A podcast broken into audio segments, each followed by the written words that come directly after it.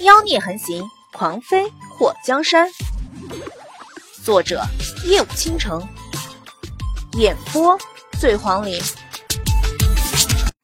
听完冉柔的话后，祸水微微的一愣：“风雨国，娘，我们和风雨国有什么关系？”这两年多，祸水对这个历史上找不到的朝代进行过详细的调查。大圣王朝中，齐国兵强马壮，才势雄厚。齐国南临沿海龙陵国，北有凤羽国，西方是韩国和民国。齐国占据着大圣王朝东边的领土，面积是韩国、民国的总和。大齐国的边境也有类似长城一样的建筑，蜿蜒绵长，为了抵御外族的进攻。对于齐国人来讲，凤羽国就属于那个外族，祸水和众多大齐国百姓一样，对那个凤羽国印象一直停留在野蛮粗俗、没文化的阶段。如今听到冉柔说他肩膀上的烙印是凤羽国的标志，不由得有些疑惑：难道他娘是凤羽国的人？就算他娘是凤羽国的人，可他不是啊，为什么要在他出生后？在他肩膀上也烙印上这样的标记，眉头蹙了一下。祸水想到了那个假冒过霍东风的家伙，那货身体的骨头神奇到可以让他变成七岁的孩子，不知道练的什么邪门的功夫。冉柔被浴桶中的水泡得有些昏昏沉沉。水儿，不要让人知道你的身份，你肩膀上的印记越少人知道越好。祸水的脸颊抽搐了一下，他怎么觉得他身上有什么标记，好像不少人知道呢？娘，这个记号是不是很多人都知道是凤羽国的标志？是不是知道我身上有这个标志的人都知道我和凤羽国有关？凤羽国那是一个国土面积和大齐国差不多的国家。虽然凤羽国百分之八十的土地都是草原和荒漠，仅有百分之二十带水源的地方修筑城池，但是并不影响凤羽国的发展和壮大。这么多年，凤羽国像沉睡的猛兽一直蛰伏，指不定哪天会突然醒来，给大齐国造成毁灭性的灾难。祸水突然有种很不好的预感。冉柔容貌倾城，而且。在没毁了经脉之前，应该功夫也不错。为什么冉柔会从凤羽国来到大齐国？这其中有没有什么阴谋？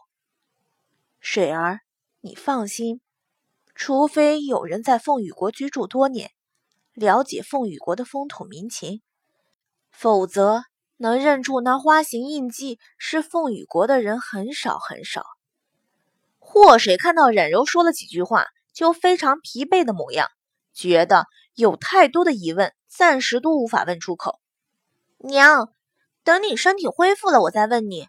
祸水伸出手，帮着冉柔清洗身体。看到冉柔身上那交错密布的伤疤，他的手指微微的颤抖着。水儿，他们……冉柔看了一眼屋外，是晋王府的人。娘，你放心，他们不是坏人。冉柔点了点头。纪王，他竟然都这么大了。十五年前，他还是个孩子。祸水嘴角抽了一下，他真不知道莫继业孩子时期是什么模样的。帮着冉柔清洗了身体，冉柔的身体清洗干净后，被药水浸泡了一个时辰。等穿好衣服后，被祸水送回床上。娘，我帮你上好药。你先睡一觉，等你好了，我还有很多话要和你说。祸水拿起邪医留下的药，帮冉柔涂抹上。冉柔虚弱的点了点头。你等我醒来，我等你。祸水看着冉柔闭上眼睛睡着，他坐在冉柔的身边，伸出手在冉柔那枯草一样的头发上抚过，眼前浮现在慕容红天那里看到的冉柔画像，看到记忆中。那风华绝代的少女，如今变成了人不人、鬼不鬼的模样。霍水的脸上浮现出一抹杀意。不管那幕后之人的身份有多尊贵，他都要找出来，让那个人尝一尝冉柔受过的苦。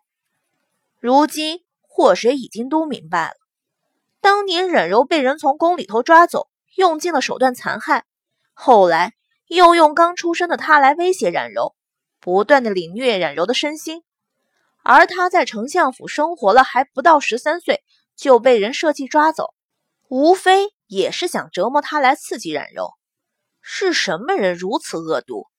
是后宫里的女人？可先帝都已经死了，慕容宏天也登基当了新帝，就算冉柔生下孩子，又有什么威胁力？况且冉柔生出的还是女儿，祸水脑袋都想破了。也想不到冉柔是因为什么得罪了人，一切都要等冉柔的身体好转后慢慢再问。五小姐，王爷说，如果你娘睡着了，就请你去书房见她。鬼宿敲了敲门，祸水看了熟睡的冉柔一眼，那麻烦鬼侍卫，呃，宿侍卫帮我照看一下我娘了。他脸颊微微的抽了抽。莫继业身边的人名字怎么都这么奇怪呢？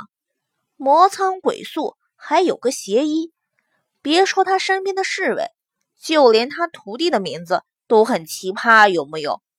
祸水起身后走出，看到鬼宿站在门外，他眉头一挑：“苏侍卫，有劳你了。”鬼宿微微颔首：“五小姐多礼了，王爷在等你。”祸水点了一下头后，跟着晋王府的侍卫。去了莫继业的书房，刚一走进书房，霍水的脚步顿了一下。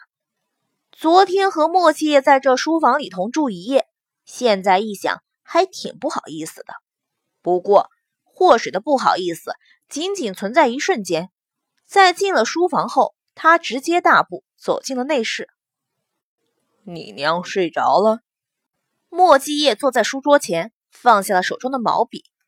霍水走到书桌前。居高临下的看到莫继业在纸上画着一朵盛开的牡丹花，你也喜欢画牡丹？莫继业眉头扬起。什么叫我也喜欢画牡丹？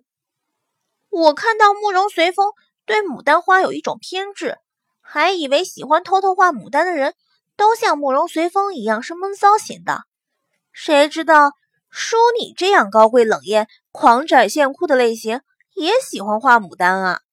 霍水的脸上带着一丝示好的笑容，谁让晋王府的人救了他娘呢？他觉得自己有必要和莫继业搞好关系。莫继业冷嗤了一声：“哼，巧言善辩的，瞪大你的小眼睛瞧瞧，这是牡丹吗？”霍水刚要发飙：“你才小眼睛，你全家都是小眼睛。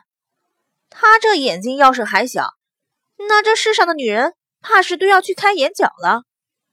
不过，当他仔细的看了看那桌上的画，发现墨继业画的牡丹和慕容随风画的牡丹还有点区别。叔，我发现你这牡丹画的有点奇怪。他转到墨继业的方向，把画端正了，又看了看。不仔细看，还真看不出来。叔，你这牡丹不够高仿啊。真是个笨蛋！这是牡丹，这明明是芍药。芍药，霍水的眼眸微微的睁开，突然，他唇瓣微微张大，情不自禁的伸出手放在他的肩膀上。